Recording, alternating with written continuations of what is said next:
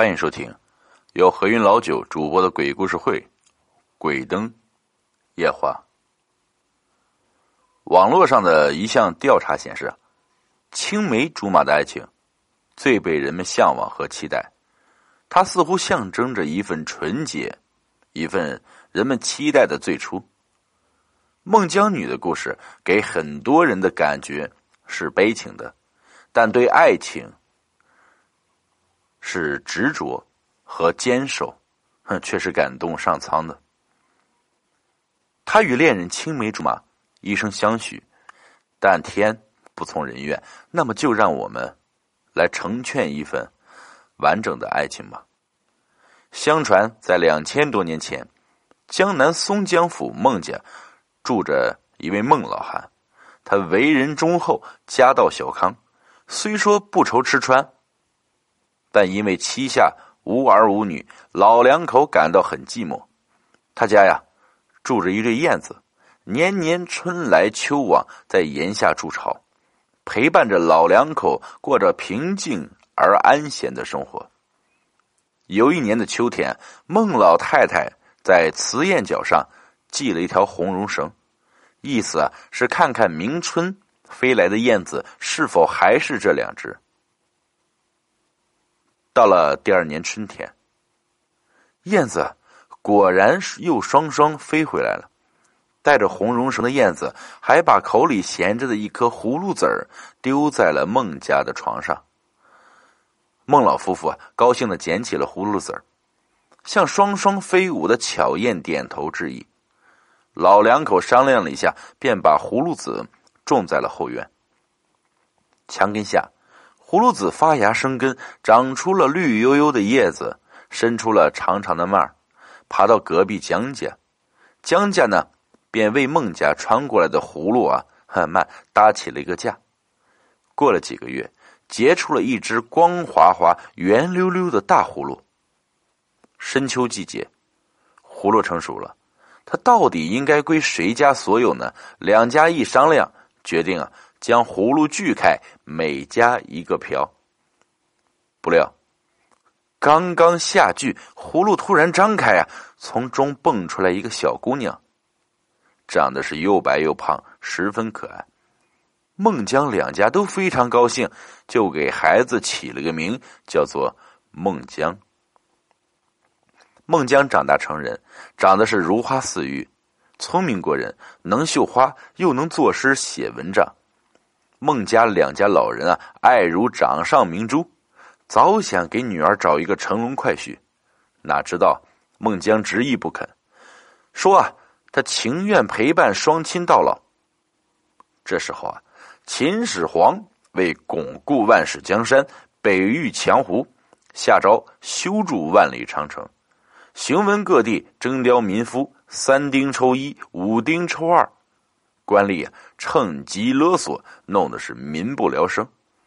可是征兵数十万，动工已数年，总修不起来。于是啊，奸臣赵高奏本，说苏州啊有个万喜良，力大无穷，一人可抵万人。始皇准奏啊，张挂皇榜到苏州捉拿万喜良。那万喜良。自幼人才出众，能文善武，只因早年丧父啊，家道寒微，又是独生子，只好依靠打短工去奉养寡母。这一天呢，皇榜挂到苏州，轰动了三街六市啊！有人报信，万喜良母子是惊慌失措，急的是抱头痛哭。无奈何，万喜良眼含热泪，拜别寡母，连夜逃奔他乡。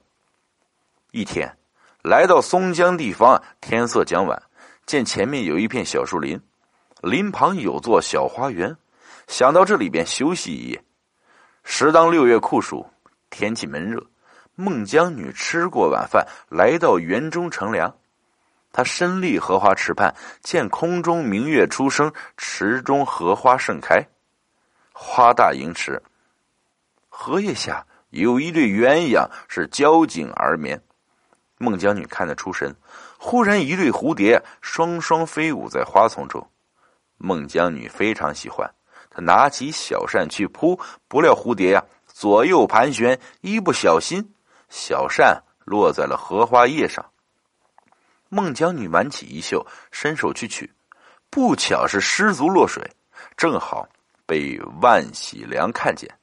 他飞步上前，一步就将孟姜女从水中拉上岸来。这时啊，孟老汉也赶到，就把万喜良请到家中致谢。万喜良向孟老汉叙述了自己的身世，孟老汉对他的遭遇是深表同情，又见他面目清秀，举止大方。心想，不如把自己的女儿许配给他，招一个赘婿，也好给自己养老送终啊。想到这里，看了看老伴和女儿，便对万喜良说：“老夫啊，有一言奉告，万望公子是听从。”万喜良连忙回答：“老伯有何见教？落难人唯命是从。”孟老汉说：“我们孟家。”两家守着这么一个女儿，尚未婚配。今夜天赐良缘，再次相会，老夫愿将小女许配于你，不知意下如何？喜良听罢，不觉是流泪啊，说道：“落难之人，性命尚且难保，哪敢累及小姐？”孟老汉再三相劝，喜良便答应下了这桩婚事。孟老汉喜出望外，随即是着手筹办喜事。次日中午，孟姜两家是张灯结彩，古乐齐鸣。万喜良与孟姜女拜堂成亲，一家人欢欢喜喜饮酒庆贺。洞房里，孟姜女手拿绣好的荷包，面带羞怯的看着万喜良。喜良从怀里取出了一个圆形玉坠。小心的放在了姜女手中，姜女悄悄的把荷包系在了喜良的衣服上。不料好事多磨，洞房花烛，天将破晓，就听到砰砰的砸门声。忽然闯进了几个公差，手持铁锁，大喊大叫，指明要捉拿逃犯万喜良。孟老汉申辩说：“众位差官。”正当小女新婚之夜，并未触犯王法，为何要唢呐家婿？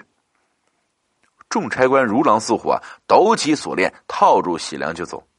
万喜良含泪拜别了孟姜两家老人，孟姜女泣不成声。全家直送到十里长亭，夫妻二人是互悲互诉，难割难舍。公差呀。催逼甚紧，万喜良凄凄登城，孟姜女翘首相望，直到云山遮眼看不见了，这才扶二老回家。光阴似箭，孟姜女与万郎别后，不觉已过三年。别后啊，了无音讯，生死存亡未卜。一天中午饭后，孟姜女伏机而过。梦见万喜良身得重病，还遭监工打骂。姜女惊醒后，不禁是失声痛哭啊，惊动了二老，急来闻讯。孟姜女把梦境啊诉说了一遍，并说：“女儿决意啊，前往长城探望万郎，一来送寒衣，二来看看吉凶。”二老百般劝阻啊，江女士回到房中，把给丈夫做的棉衣打成了包裹。准备下青衣素裙和一把雨伞，便拜别二老，一步一回头的含泪登城。时节正当秋末冬初，孟姜女独身上路，小行夜宿，忍饥受冻，不顾疲劳。这天，行走间天色将晚，风沙明灭，眼前出现了三岔路。孟姜女歧路徘徊啊，忧心如焚。忽然。头上一只乌鸦掠空而进，去而复返，连叫了三声，向北飞去。孟姜女心中默念：莫非乌鸦前来引路？于是朝前走去。这时啊，天已很黑了，他还在赶路。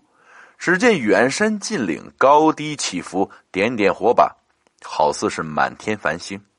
阵阵的吆喝声和打康声，在刺骨的寒风中忽高忽低。江女心想，这一下可走到了。可是这么多人，到哪儿去寻找自己的丈夫？直到天亮，她才知道了，来到了山海关。只见长城绵延，一眼望不到头。她见人就问，一连寻了两天，不见丈夫踪迹。她伤心落泪，坐在城下暗自哭泣。正在忧思重重，忽见三四个民夫，衣衫褴褛，形容憔悴，手拿着纸钱，是直奔关前而来。孟姜女急忙上前行礼，口称：“众位爷们，此处可有个万喜良？”众人见问，不约而同的是落下眼泪，伤心的说：“喜良兄，他已经在去年今日死了。”孟姜女一听，好似是晴天霹雳，只叫了一声“夫”，便晕倒在地。众人是急忙呼唤，孟姜女才慢慢醒来。她强忍悲痛，深深下拜，请求众位指引，哪里是我丈夫的坟？众人痛苦的说：“大嫂，万兄一死，就被那如狼似虎的监工把尸体填在城墙里边了。”我们只好偷偷埋下了三尺白石做碑记。孟姜女心中悲伤，随众人来到石碑前，一见石碑，如见亲人。孟姜女是直扑碑下，放声痛哭，直哭的那是白日无光，天昏地暗，北风怒吼，片片乌云朝长城压了过来。孟姜女越哭越心动，忽的站起身来，她衣袖蒙面。冲着城墙撞去，只听得呼隆一声，恰似天崩地裂，长城塌倒八百里。只见城墙塌倒处露出了万喜良的尸体，他两眼微睁，手中还紧紧握着那只绣花的荷包。孟姜女扑在尸体上，放声大哭，她眼含痛泪，撑开六角伞。摊开新衣裳，她将尸骨慢慢拾起，打成了一个包裹，收拾完毕，含着眼泪向众人辞谢。正在起身，守城官突然到来，大喝一声：“好个大胆女子，哭倒长城，这还了得！”恶狠狠的吩咐士卒把孟姜女看管了起来。随后，他立即身走朝廷。不一日。奸臣赵高奉旨来到山海关审问孟姜女：“你将长城哭倒，该当何罪？”孟姜女大骂：“奸臣！我丈夫与你何仇？竟害他屈死城下！”赵高大怒，正待发作，忽然心生奸计：如果把这个美人献给皇上，定会讨好受赏啊！于是他笑嘻嘻的说。孟姜女，你有这样的才貌，我有意选你入宫，不知意下如何？孟姜女是气得发抖，恨不得一口咬死赵高。但又一想，丈夫尚未埋葬，不如将计就计，于是就对着赵高说：“要选我进宫，得依我三件大事：一要十里长方地给我丈夫修坟；二。”要造桥高十丈，墙长十里与坟通。三，你臣，哼，你君臣穿重孝，亲到长城祭亡灵。赵高是一一答应，他立即回禀秦始皇，始皇当即传旨，立刻动土兴工。不一日回报，坟卷长桥俱各完工。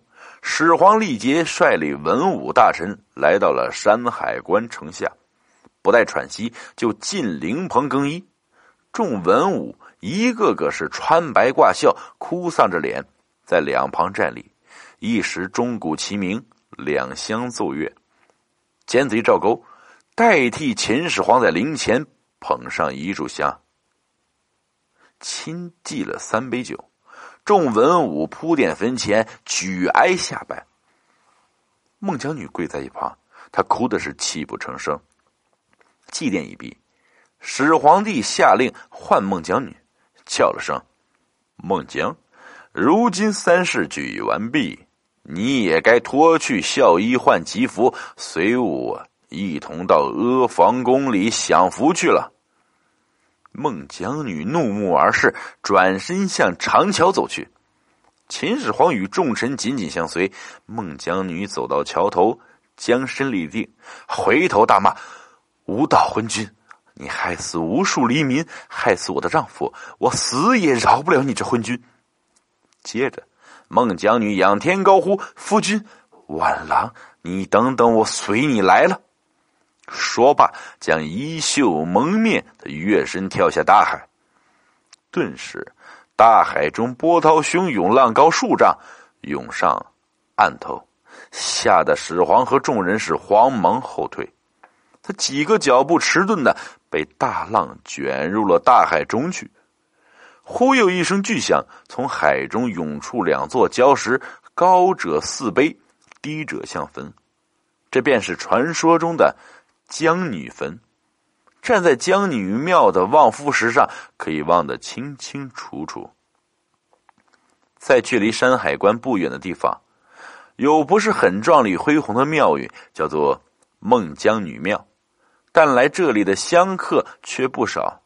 有人慕名而来，也有人特别拜访，因为在秦皇岛附近，海景很美，天气也不错，是这么一个。情侣结伴出游的好去处，这就是咱们中国版的爱情故事《孟姜女哭长城》。本集故事播讲完了，感谢各位听众的收听，我们下集再见。